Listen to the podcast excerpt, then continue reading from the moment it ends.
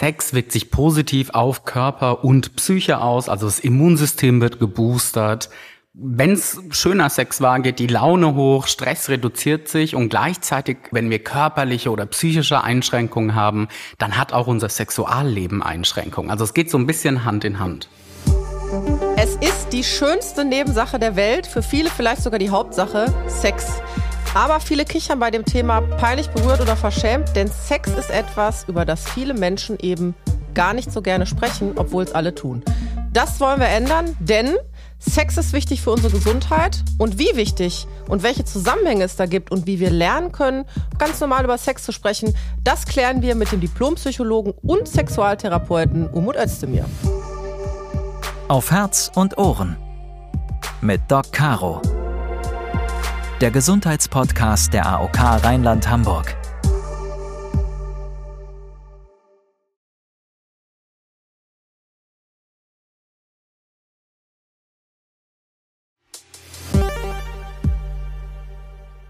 Ihr Lieben, das hier wird eine Folge über Sex, aber eine Folge ohne, dass wir irgendwie rumdrucksen oder peinlich berührt sind oder auf den Boden schauen müssen, denn es ist wichtig, über unser Sexleben zu sprechen und zu verstehen, wie das mit unserer Gesundheit und unserem Wohlbefinden zusammenhängt. Da gibt es nämlich einen Zusammenhang.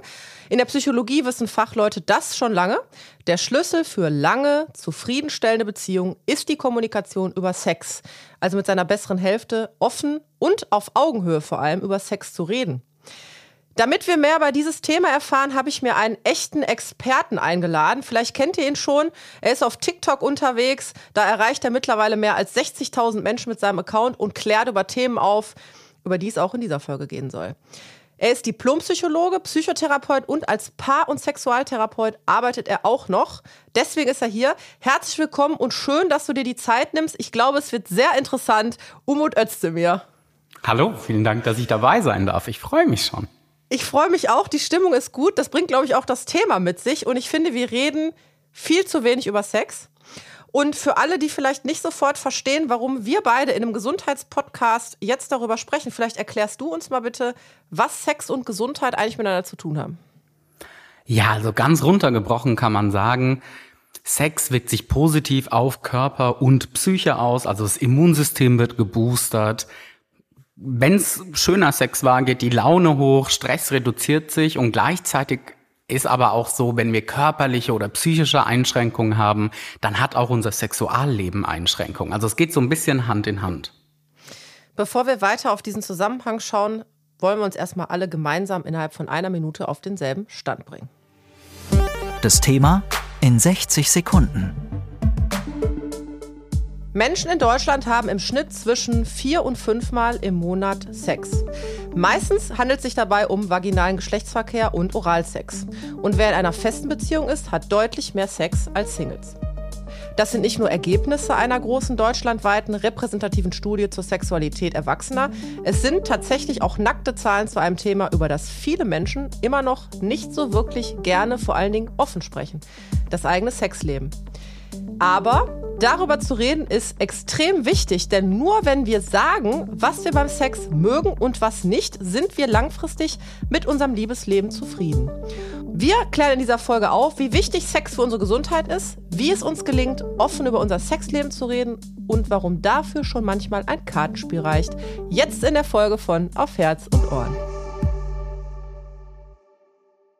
Umut, wir reden in der Folge jetzt erstmal positiv von Sex. Also wir reden von gutem Sex. Was ist das überhaupt, guter Sex? Ja, gut ist immer so subjektiv, aber im Allgemeinen kann man vielleicht sagen, guter Sex ist der Sex, den wir freiwillig haben, den wir mit Einverständnis haben, bei dem wir unsere Bedürfnisse äußern können und auch wirklich machen. Und egal ob Orgasmus oder nicht, wo wir am Ende einfach sagen, hey, das war schön, das würde ich einfach gerne mal wiederholen. Also quasi einfach, wo wir mit einem positiven Gefühl rausgehen. Genau. Bei Sex denken jetzt viele an den rein penetrativen Sex, also wenn der Penis jetzt in die Scheide eindringt, aber es gibt ja auch Oralsex oder zum Beispiel Selbstbefriedigung, also Solo-Sex. Ist das jetzt auch aus deiner Sicht, also wirklich rein aus Expertensicht, guter Sex? Nee, also erstmal, das ist so ein sexueller Mythos, dass Sex immer Penetration sei. Das muss ja nicht nur Vagina sein, das kann ja auch Hintern oder so sein. Und ich muss das auch mit PatientInnen ganz oft in den Sitzungen erstmal so ein bisschen klären, weil das auch dann Schlüssel zur Lösung sein kann. Im Allgemeinen ist aber nicht jeglicher Sex gut, weil es halt durchaus sein kann, dass man da vielleicht auch liegt und jemand anderem zuliebe etwas macht, worauf man vielleicht nicht so viel Lust hat. Und dem würden, glaube ich, ganz viele nicht als gut einstufen. Und wir haben eben schon gehört, äh, zwischen gutem Sex und Gesundheit gibt es einen Zusammenhang. Also kann ich aus ärztlicher Sicht tatsächlich sagen, habt mehr Sex. Äh, jetzt kommst du. Wie wichtig ist das denn jetzt für die Gesundheit? Ziemlich wichtig. Ähm, das Immunsystem, also so T-Helferzellen werden geboostert, wenn man Sex hat. Ähm, es wirkt sich gut auf auf Stressempfinden im Sinne von Stressempfinden wird reduziert. Also ich kann mehr ab. Ich bin einfach entspannter, ja? Genau. Mich regt der Nachbar nicht mehr auf, der falsch einparkt. Der hat mich vielleicht vorher aufgeregt, jetzt hatte ich guten Sex, danach kann der einparken, wie er will. Quasi. So runtergebrochen, natürlich, weil es so ein, es ist ein Ausgleich quasi für den Stress, den wir im Alltag erleben. Das macht den Kopf frei. Man schaltet den Kopf ja durchaus aus beim Sex. Das sind alles so positive Folgen, die es davon gibt. Es ist natürlich auch so ein Mini-Workout. Okay, je nachdem, was für ein Sex man vielleicht hat. Ja, aber der Puls aber geht hoch, völlig, völlig richtig. Ja. Der Puls geht hoch, man fängt an zu schwitzen. Also es ist tatsächlich auch eine körperliche Betätigung. Genau. Und das wirkt sich alles positiv aus. Würdest du, wenn wir das andersrum mal aufziehen, wenn ich zum Beispiel krank bin, an einer chronischen Erkrankung leide oder aus irgendwelchen Gründen den Kopf nicht frei habe, heißt das auch andersrum, dass ich weniger Sex habe? Nicht zwingend, aber das geht oft einher, ja. Das ist so. Ähm, es kann aber auch sein, also wenn wir jetzt das Positive betrachten, wenn ich zum Beispiel chronische Schmerzen habe, kann es sein, dass sexuelle Aktivität diese Schmerzen etwas reduziert. Oder gerade bei Menstruationsbeschwerden wissen wir das zum Beispiel, dass Selbstbefriedigung, Orgasmus die Schmerzen durchaus reduziert. Es kann aber auch so sein, wie du sagst, wenn ich eine chronische Krankheit habe, dass ich dann vielleicht ja gewisse Positionen nicht mitmachen kann oder dass ich mich selber nicht gut fühle und das sich dann negativ auf mein Sexualleben ausschlägt.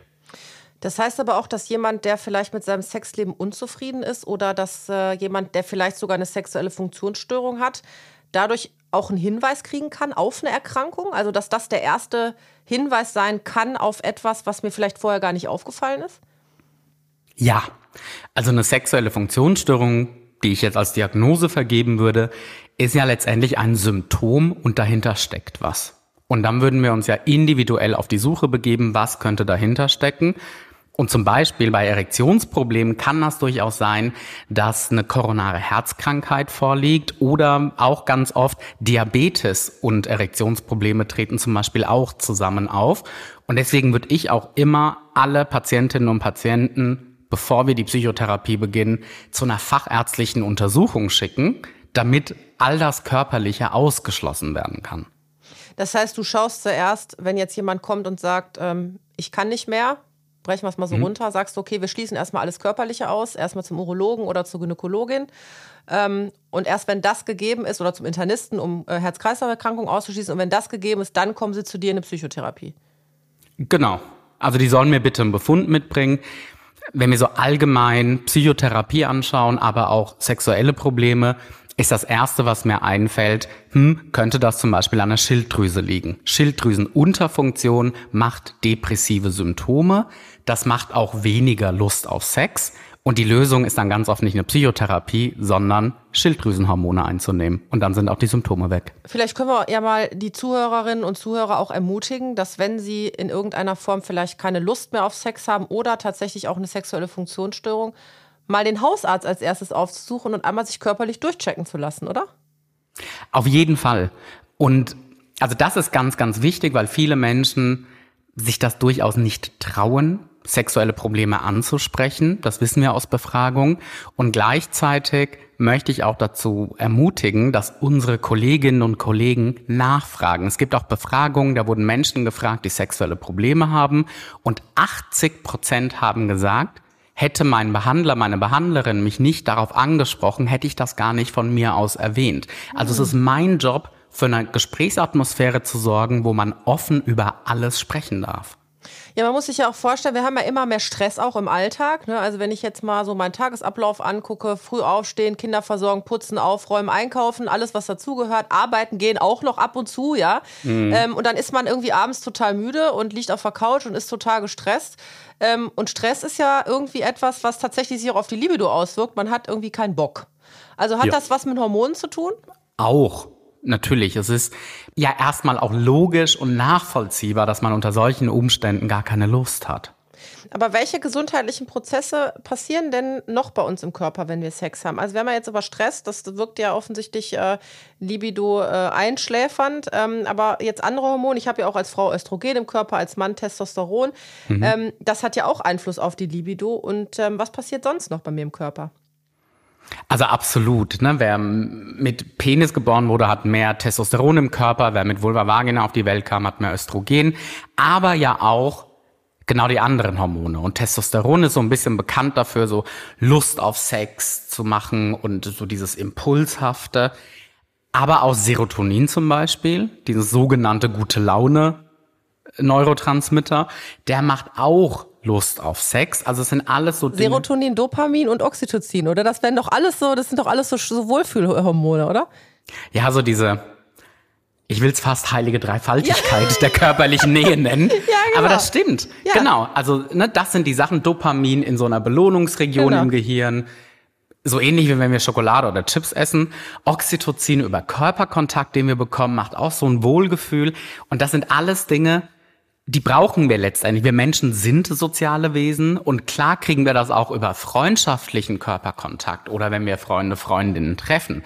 Aber im sexuellen Maße kriegen wir das in, einem, in einer viel höheren Konzentration oder Ausschüttung. Das heißt, du hast so schön gesagt, die Dreifaltigkeit der Glückshormone, also Oxytocin, Serotonin und Dopamin, die feiern dann eigentlich eine Party in meinem Gehirn, ja? Genau. Und ähm, gerade beim Orgasmus feiern die halt die größte Party, die es gibt. Da ist richtig was los in unserem Kopf. Und all diese Durchblutung und alles führt ja letztendlich auch ein Stück weit dazu, dass danach sich unsere Muskeln entspannen, dass wir uns gut fühlen, dass wir uns lockerer fühlen. Und das macht letztendlich was mit dem Körper dann, aber eben auch mit der Psyche. Du hast gerade das Thema Orgasmus angesprochen und das äh, hm. ist jetzt tatsächlich sehr wichtig. Hast du bei dir Menschen oder Paare sitzen, die sagen, ich komme nicht zum Orgasmus. Ist das ein psychisches Problem oder ein körperliches oder mannigfaltig? Wahrscheinlich mannigfaltig. Also ja, die sitzen bei mir immer wieder mal. Und ich muss da ehrlich sagen, das ist reine klinische Erfahrung. Das heißt, das ist nur, was ich so sehe und mitbekomme. Das sind in der Regel eher Frauen, mhm. die sagen, ich bekomme keinen Orgasmus oder ich hatte noch nie einen Orgasmus. Also das wäre die sogenannte Anorgasmie. Und das ist bei denen, die ich zumindest sehe, ganz oft ein psychischer Grund, der dahinter steckt.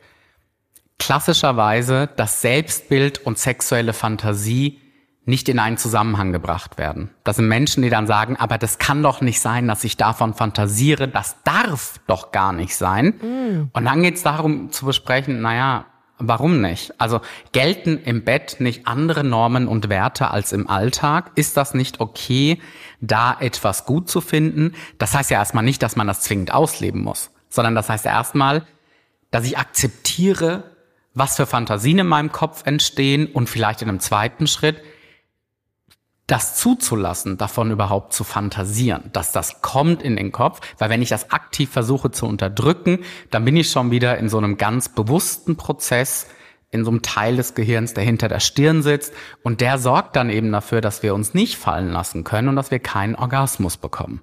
Bei Männern, wenn wir jetzt so über Orgasmus reden, ist tatsächlich häufiger der vorzeitige Samenerguss. Das heißt nochmal finde ich ganz interessant, ähm, unterdrückte Fantasien, die man vielleicht auch bewusst nicht zulässt, weil man sie nicht wahrhaben will, sind ein Orgasmuskiller. Absolut, weil gerade beim Sex, da lege ich mein Herz auf ein Silbertablett, halte das der Person hin und hoffe, dass die Person das nicht runterschlägt und drauf rumtrampelt, sondern dass die Person sagt, hey, also im allerbesten Falle sagt ja die Person, Oh mein Gott, super. das finde ich auch super. Ja, genau, das wollte ich auch schon machen. immer. Ja, ja. exakt, ja. exakt. Im okayen Falle sagt die Person vielleicht, hey, ich finde super, dass du mir das anvertraust. ist jetzt vielleicht nicht so meins, aber lass mal gucken, ob wir vielleicht irgendwo einen Mittelweg finden. Und im allerschlimmsten Falle sagt die Person, oh mein Gott, was bist du für ein krankes Schwein und brennt raus. Das ist ja Dolch ins Herz, Verletzung pur. Man macht sich fertig, man macht sich selber nieder und findet sich selber unnormal. Und das ist sehr, sehr traurig, wenn das passiert. Wir haben ja darüber geredet, dass guter Sex eigentlich das ist, man am Ende sagt, es war schön, es hat mir gut getan. Und dass wir über unsere Bedürfnisse sprechen, also kommunizieren, dass wir sagen, was wir schön finden und natürlich auch, was wir nicht schön finden. Und du hast ja gerade gesagt, dass das A und O eigentlich beim Sex, das zu kommunizieren. Ähm, hast du jetzt mal so ein Beispiel, wo du äh, aus der Praxis sagst, naja, äh, ich habe ein Paar da sitzen, da sagt die Frau das zu dem Mann, der ist dann direkt eingeschnappt und dann, wenn man ein bisschen daran arbeitet, kommt man da auf den grünen Zweig? Der Klassiker bei sowas ist tatsächlich Erektionsstörung. Das muss man ehrlich sagen, weil der Mann mit seinen Gedankenketten loslegt, sobald die knutschen, hat er im Kopf, oh Gott, werde ich heute eine Erektion bekommen, setzt sich selber unter Druck und Stress, ja. bekommt dann natürlich keine Erektion und bricht dieses Kuscheln ab, mhm. dreht sich um, macht das Licht aus und tut so, als ob er schlafen würde. Mhm. Das ist ein realer Fall, den ich tatsächlich mal hatte.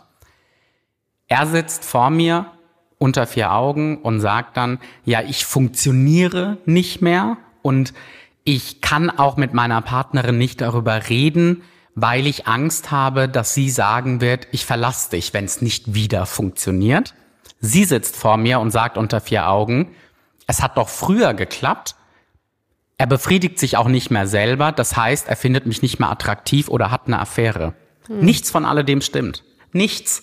Und das ist so ein, man fährt so seinen eigenen Film im Kopf, der spult sich so ab, die größten Ängste quasi, was könnte im schlimmsten Falle passieren, weil man diesen Moment vermeiden möchte. Es ist natürlich unangenehm, über Sex zu reden, wenn das nicht anerzogen wurde oder wenn wir das nicht eingeübt haben.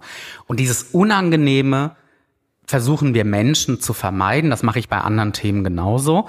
Wenn wir uns dem aber stellen, ist es einfach kurzzeitig unangenehm, wie so ein Pflaster schnell abzureißen und dann stellen wir fest, oh, eigentlich langfristig gesehen war es gar nicht so schlimm. Im Gegenteil, das hat sogar positive Effekte nach sich gezogen. Mein Sexualleben ist jetzt viel, viel besser, weil wir endlich mal auf den Tisch gepackt haben, wir würden gerne A, B, C und D ausprobieren.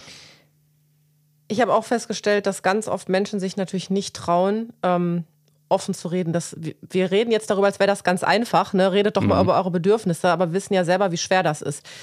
Was ich ganz schön finde, du hast es mir vorab zugeschickt, du hast ein Kartenspiel dir ausgedacht. Genau. Ähm, und zwar für Paare. Ich habe das hier vor mir liegen und ich möchte das nicht mit dir jetzt die Karten ausprobieren. Aber ich ziehe jetzt einfach mal exemplarisch eine Karte und ich stelle mir jetzt mal vor, ich wäre jetzt bei dir sozusagen äh, partnerschaftlich in Therapie. Und äh, dann würden wir jetzt so eine Karte ziehen. Und dann kannst du ja mal sagen, was das damit quasi auf sich hat. Ja, du hast das ja dir mhm. überlegt, aus gewissen Gründen. Ähm, ich nehme jetzt mal irgendeine Karte. So, ich ziehe jetzt hier mal Karte 8 zum Beispiel. Ja, dann muss ich die aufreißen. So, jetzt steht hier, was gefällt dir an unserem Sexualleben gut? So, Umut, was, äh, was bezweckst du mit dieser Karte? Was antworten wir da jetzt? Erstmal ist, glaube ich, ganz offensichtlich, geht es natürlich darum, so einen Rahmen zu bieten, wo man überhaupt mal darüber spricht. Ja. Weil man sich selten im Alltag die Zeit nimmt, hast ja selber gesagt, Arbeit, sonst was hin und her. Ähm, gleichzeitig geht es aber auch darum, dass Menschen, die Probleme haben, sich ganz oft auch auf diese Probleme fokussieren und dann das, was sie eigentlich gut finden, aus den Augen verlieren. Also so ein bisschen auch wieder dieses Fokussieren auf, hey, es gibt, es ist ja nicht alles schlecht. Es gibt auch gute Anteile. Lass uns auch mal darüber reden, um dann therapeutisch vielleicht auch zu gucken, wie kann man es schaffen, wieder diese angenehmen Anteile in den Alltag oder im Schlafzimmer zu integrieren. Ich finde allein die Frage schon gut. Also was gefällt dir in unserem Sexualleben gut? Das äh, bedeutet genau. ja, dass man drüber nachdenkt. Und vielleicht sollte man, je länger man drüber nachdenkt, äh, nochmal in sich gehen, ob einem das äh, Sexualleben wirklich gut gefällt, oder? Genau, das kann ja auch sein. Ne? Es wäre ja ganz spannend, wenn jemand vielleicht sagt, gar nichts. Das ist aber eine interessante Frage an dich als Paartherapeut. Ne? Also mhm. gehört guter Sex zwingend, ich sage jetzt extra zwingend, zu einer funktionierenden Partnerschaft? Nein, Partnerschaften funktionieren auch. Die Frage ist, wie gut ist die Qualität dieser Partnerschaft. Ähm, Jetzt mal asexuelle, also Menschen, die keine Lust haben auf Sex und Sex, den nichts gibt, außen vor gelassen. Es gibt, das sehe ich immer wieder, Partnerschaften, die haben seit sieben, acht, zehn Jahren keine Sexualität mehr, kein Sexualleben miteinander. Aber die Partnerschaft funktioniert ja. Denen fehlt etwas. Also wenn Sexualität mit dabei ist, dann wird die Partnerschaft ganz oft als besser bewertet von den Betroffenen oder Beteiligten und wir wissen auch, dass die partnerschaftliche Zufriedenheit steigt, wenn die sexuelle Zufriedenheit da ist. Was, glaube ich, auch ganz logisch ist. Kommen wir mal weiter. Hier ist noch ein paar Karten. Ich komme mal hier zu Karte 6. Äh, als Beispiel, so, hier steht jetzt, was sind meine erogenen Zonen? Zeig sie mir. Mhm. Und jetzt, was ist das aus paartherapeutischer Sicht äh, für ein Hintergedanke? Es gibt ja erogene Zonen, die sind weit verbreitet. Ganz viele Menschen würden sagen, Innenseite der Oberschenkel, Hals oder so. Aber das ist ja nicht bei allen der Fall. Wir Menschen sind unterschiedlich und so unterschiedlich sind auch unsere erogenen Zonen. Und das hat ja was mit Aufmerksamkeit zu tun, mit vielleicht ein Stück weit sogar Respekt vor der anderen Person, dass ich mir merke und darauf eingehe, was die Person gut findet. Und dass man da gucken kann, haben wir vielleicht auch mal aneinander vorbeigesprochen oder aber weiß die Person wirklich alle meine erogenen Zonen. Aber wie kann ich das denn jetzt meinem Partner, ich sag's mal, auf eine schöne Art und Weise verpacken, ohne dass er beleidigt ist?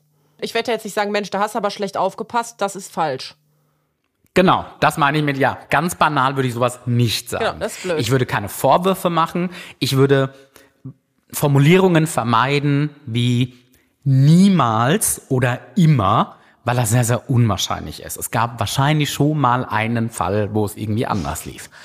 Solche Sachen, ich würde es nicht zwischen Tür und Angel machen, ich würde es eventuell ganz platt ausgedrückt nicht machen, wenn die Person gerade mit irgendeinem Körperteil in einer Körperöffnung von mir drin ist. Dann würde ich es wohl auch nicht machen, sondern. Also nicht beim Sex selber, sondern einfach genau. ganz normal drüber reden. Genau, ganz normal, vielleicht auch extra die Zeit nehmen. Manche sind im Reden nicht so gut oder noch nervöser. Man kann auch einen Brief schreiben. Das ist auch Kommunikation.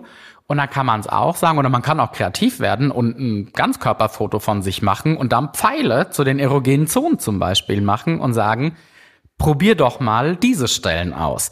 Also es gibt viele, viele verschiedene Möglichkeiten. Das kommt aber immer auf die individuellen Kommunikationsstile zum Beispiel an. Es gibt Paare, die sehr sarkastische Witze miteinander machen. Das machen die auch in der Paartherapie. Und da muss ich auch immer vorher kurz fragen, so, wie das gemeint ist, ob das irgendwie verletzend aufgenommen wird. Und es gibt andere Paare, die möchten, dass man sehr, sehr wohlwollend kommuniziert. Das kommt immer auf die Beziehung drauf an. Ich finde die Idee mit dem Foto und den Pfeilchen und den Kreuzen ziemlich schön. Ich stelle mir jetzt gerade an deutschen Kühlschränken diese Fotos vor.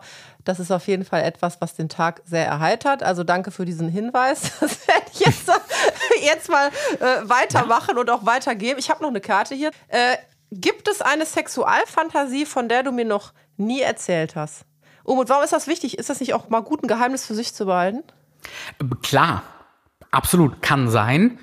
Nur weil man in einer Beziehung ist, heißt das nicht, dass man 100 Prozent alles von einer anderen Person wissen muss oder müsste oder dass man von sich selbst alles preisgeben müsste. Es kann aber durchaus sein, dass es ja vielleicht Sexualfantasien gibt, die man sehr, sehr, sehr erregend findet und wo man sich in einem anderen Rahmen vielleicht gar nicht traut, darüber zu sprechen oder so.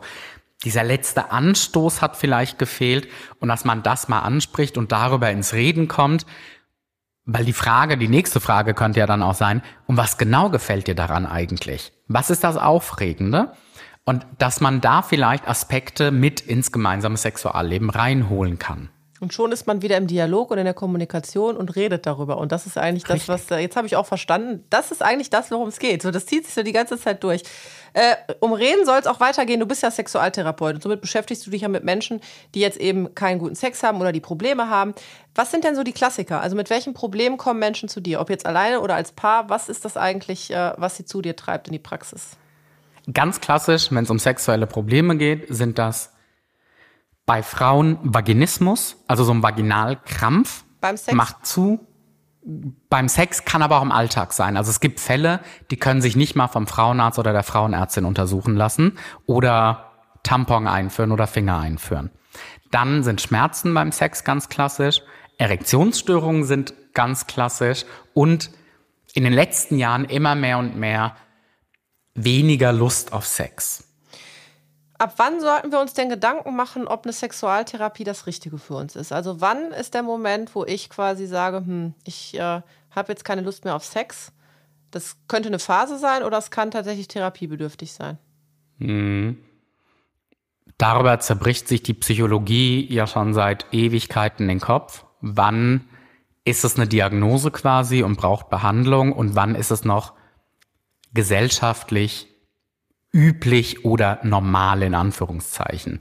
Und da haben wir als Kriterien einfach ganz klar, wenn ich darunter leide, dass ich das habe und jetzt speziell im sexuellen Bereich, wenn das Problem seit mindestens sechs Monaten auftritt. Also wenn diese beiden Kombis da sind, dann ist es diagnosewürdig und behandlungswürdig. Und das ist so ein Fall, wo ich ja noch sagen würde, ruhig mal jemanden aufsuchen, ansprechen, und fragen, kann man denn da nicht irgendwas machen? Weil ich gerne mit einem riesigen Mythos aufräumen möchte. Sexuelle Diagnosen sind psychische Diagnosen und somit werden die Psychotherapien von den Krankenkassen bezahlt. Man liest im Internet ganz oft, dass dem nicht so wäre und das sei zwingend eine Privatleistung. Nein, stimmt nicht. Das wird von den Krankenkassen bezahlt. Dazu muss es aber erstmal ein Arzt diagnostizieren, richtig? Oder ich als Psychologe. Genau, also du kannst dann dahin, also mir geht es jetzt nur darum, wie, wie ist die, die, der Ablauf? Kann ich dich auch einfach anrufen, weil ich jetzt äh, für mich selber das diagnostiziert habe? Oder ziehst du dann wieder die Schleife und sagst, ich nehme das ernst, ich möchte aber erst das körperlich abklären lassen vom Arzt, ne, mhm. dass ich irgendwas ausschließe? Oder wie machst du das? Alle, die wirklich fachlich ausgebildet sind in dem Bereich, würden zuerst zum Arzt, zur Ärztin schicken, ganz klar, weil das mhm. ja auch für PatientInnen total frustrierend ist, wenn wir 30 Sitzungen Psychotherapie probieren und nichts verändert und sich. ist es die Schilddrüse. Genau.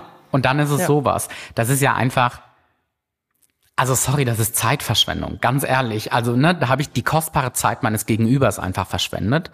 Und das geht gar nicht. Deswegen immer eine körperliche Untersuchung vorher und dann Diagnose vergeben. Also das ist übrigens auch für mich natürlich vorgeschrieben, wenn ich eine Diagnose vergebe, da müssen diese körperlichen Sachen ausgeschlossen sein. Mhm. Das wird sich ändern in den nächsten Jahren, aber momentan ist das noch so und dann kann man mit einer Psychotherapie beginnen. Aber was ist denn jetzt zum Beispiel mit ähm, Frauen, die gerade entbunden haben, ne? also nach einer mhm. Schwangerschaft. Da ist es ja auch ganz normal. Ich meine, da hat auch die Mutter im Wochenbett sowieso, ähm, aber wirklich andere Gedanken ähm, und hormonell auch einen ganz durcheinandergebrachten Haushalt, mhm. weil sie vielleicht das Kind stillt oder sonst was. Da ist es ja fast normal, dass man gewisse Zeit keinen Sex hat. Und jetzt hattest du ja gesagt, ungefähr ein halbes Jahr ist so normal. Das ist aber doch im Rahmen von, von Kinderkriegen und von Stillen und so weiter schon auch länger, oder? Würdest du jetzt, wann würdest du sagen, müsste man da hinschauen? Also ich gebe dir absolut recht. Wenn ich doziere, die nächste Generation Psychotherapeutinnen ausbilde, sage ich auch immer gerade, also wir müssen aufpassen, dass wir Dinge nicht zu sehr pathologisieren, nicht zu sehr als krankhaft darstellen, sondern auch logische Erklärungen berücksichtigen. Nach einer Geburt, im Wochenbett, beim Stillen, total normal. Wir haben vorhin Oxytocin angesprochen. Dieses Hormon wird ausgeschüttet beim Stillen. Man hat dann weniger Lust auf Sex der Partner hat aber noch Lust auf Sex, weil das, der hat nicht so viel Körperkontakt mit dem Baby, weil er das Baby nicht stillen kann. Und in diesem Vergleich wirkt das auffällig. Da würde ich aber sagen, ganz im Ernst, wir wissen aus Befragungen, gerade nach dem ersten Kind haben die meisten Menschen ein Jahr lang keinen Sex. Mhm. Ich würde aber sagen, dass man das schon beobachten soll. Habe ich nach zwei Jahren immer noch keine Lust? Habe ich nach drei Jahren immer noch keine Lust? Wenn ich vorher, vor der Geburt Lust hatte regelmäßig und das Kind ist jetzt drei, vier, fünf Jahre alt vielleicht und ich habe immer noch keine Lust, dann würde ich sagen, kann man sich das schon mal anschauen bzw. darüber sprechen. Absolut. Wir wollen jetzt mal Menschen ermutigen, dich als Sexualtherapeut oder Psychologe aufzusuchen. Was kannst du denen sagen? Eine Sexualtherapie ist eine Spezialform der Psychotherapie. Mhm. Das heißt, ich würde mir erstmal approbierte PsychotherapeutInnen suchen. Quasi rechtlich sind wir ja fachärztlichen KollegInnen gleichgestellt. So. Mhm. Das heißt, wir sind ausgebildet und haben nachgewiesen, wir können diagnostizieren und behandeln. Die Menschen kommen zu mir Und ich habe in der Regel vier bis fünf Sitzungen, sogenannte probatorische Sitzungen, die dienen dazu, dass ich einerseits genug Infos kriege, um eine Diagnose zu stellen und andererseits, dass wir gegenseitig schauen, können wir miteinander, stimmt die Chemie. Bei so einer körperlichen Erkrankung ist ganz oft so, ja, dann gehe ich irgendwo hin, kriege ein Rezept und dann ist vielleicht nach der Pillenpackung, Tablettenpackung, ist das auch weg. Das ist ja in der Psychotherapie anders. Ich sehe die Menschen eventuell eins, zwei Jahre manchmal. Mhm. Einmal die Woche. Das heißt, man verbringt schon viel Zeit zusammen. Und wenn die Chemie passt und man diese Infos hat, dann finde ich auch ganz, ganz wichtig, nach BGB, Patientenrechtegesetz, hat jeder Mensch dann Anspruch darauf, dass die Diagnose benannt wird und ich aber auch dann sage, so und so wäre das Vorgehen. Wissenschaftlich gesehen ist das und das indiziert und angebracht und das kann ich Ihnen anbieten. Und wenn Sie, da muss noch niemand mal jemand sagen, jawohl, will ich direkt, weil das natürlich Riesenhürden manchmal sind, was man, wie man sich da überwinden muss.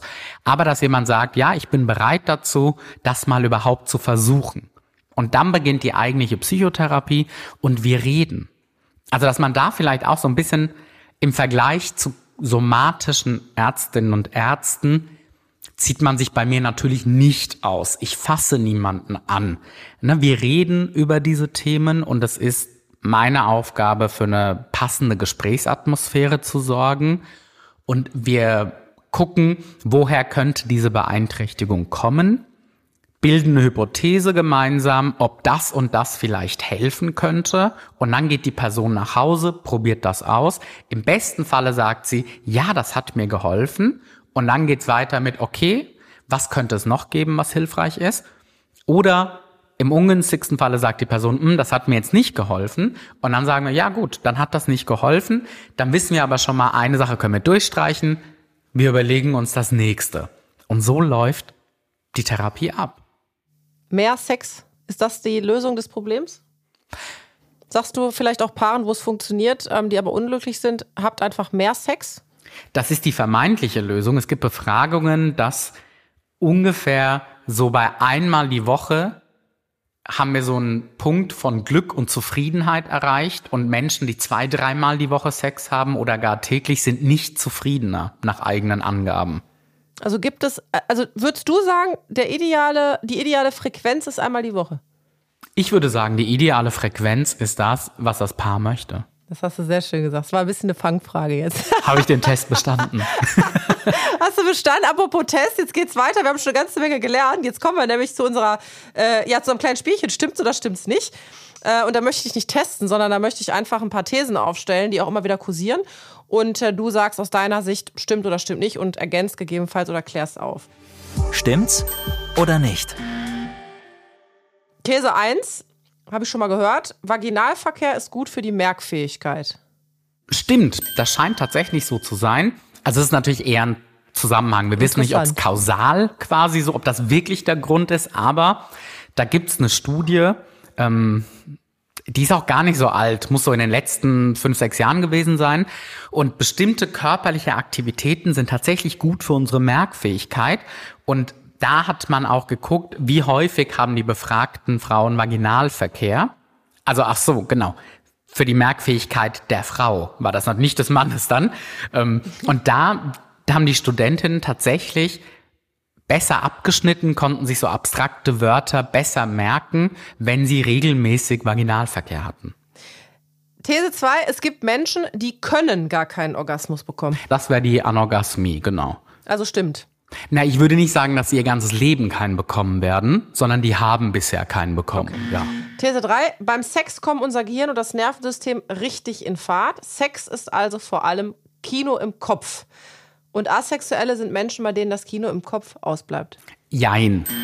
Ähm, asexuelle Menschen sind ja Menschen, die keine Lust auf Sex haben, die diese Party im Gehirn nicht haben, denen das nichts gibt, sozusagen. Aber es gibt nicht die Asexuellen, so wie es auch nicht die Heteros, die Männer, die Frauen, die Schwulen, die Lesben oder so gibt. Ähm, es gibt asexuelle Menschen, die wirklich kein Kopfkino haben. Es gibt asexuelle Menschen, die befriedigen sich selber, haben aber kein Verlangen nach Sex mit anderen Menschen. Deswegen ein Jein. Und vielleicht hier auch der kurze Hinweis, Asexualität, das zählen wir als sexuelle Orientierung.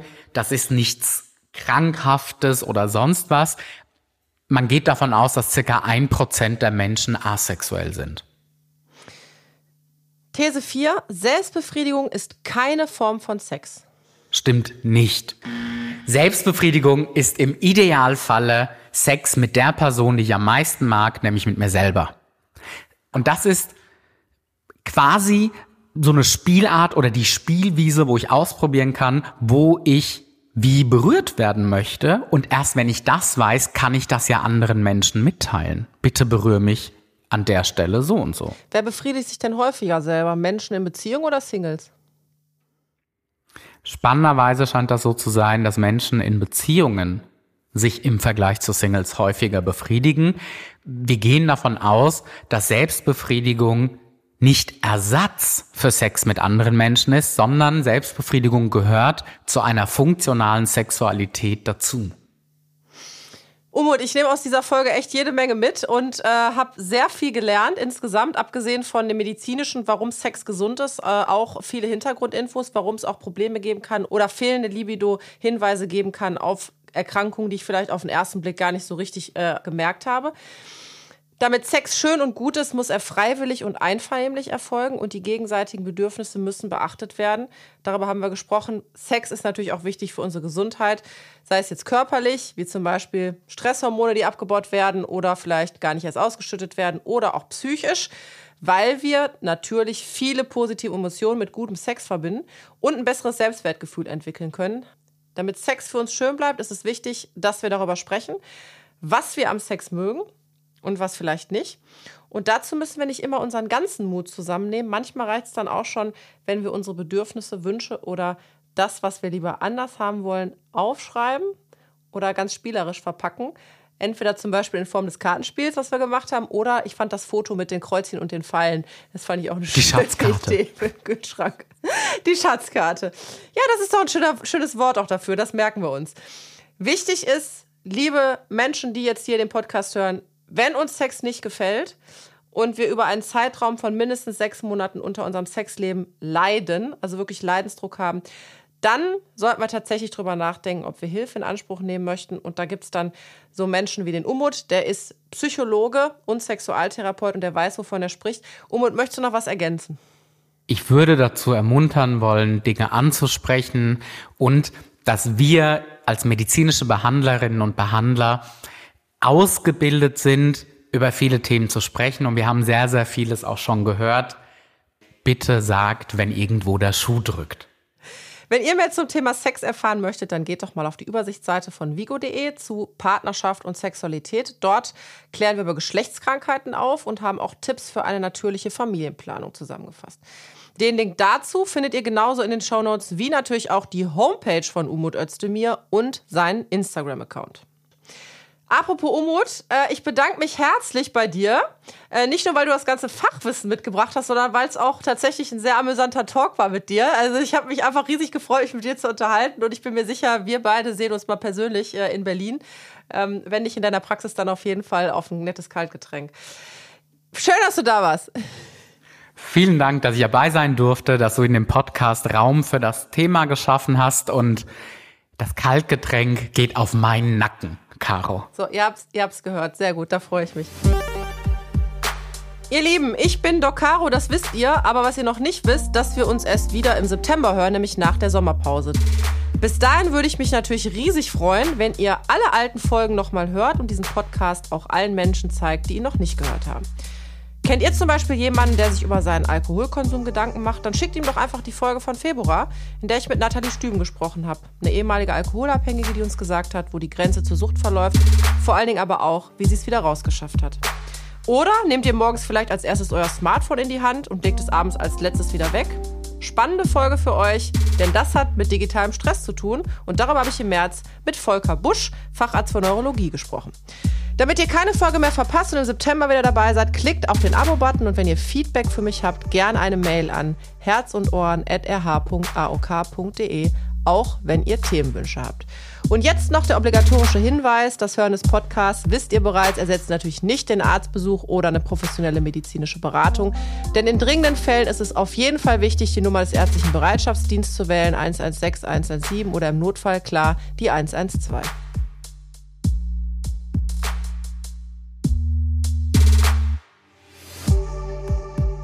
Auf Herz und Ohren mit Doc Caro der Gesundheitspodcast der AOK Rheinland-Hamburg.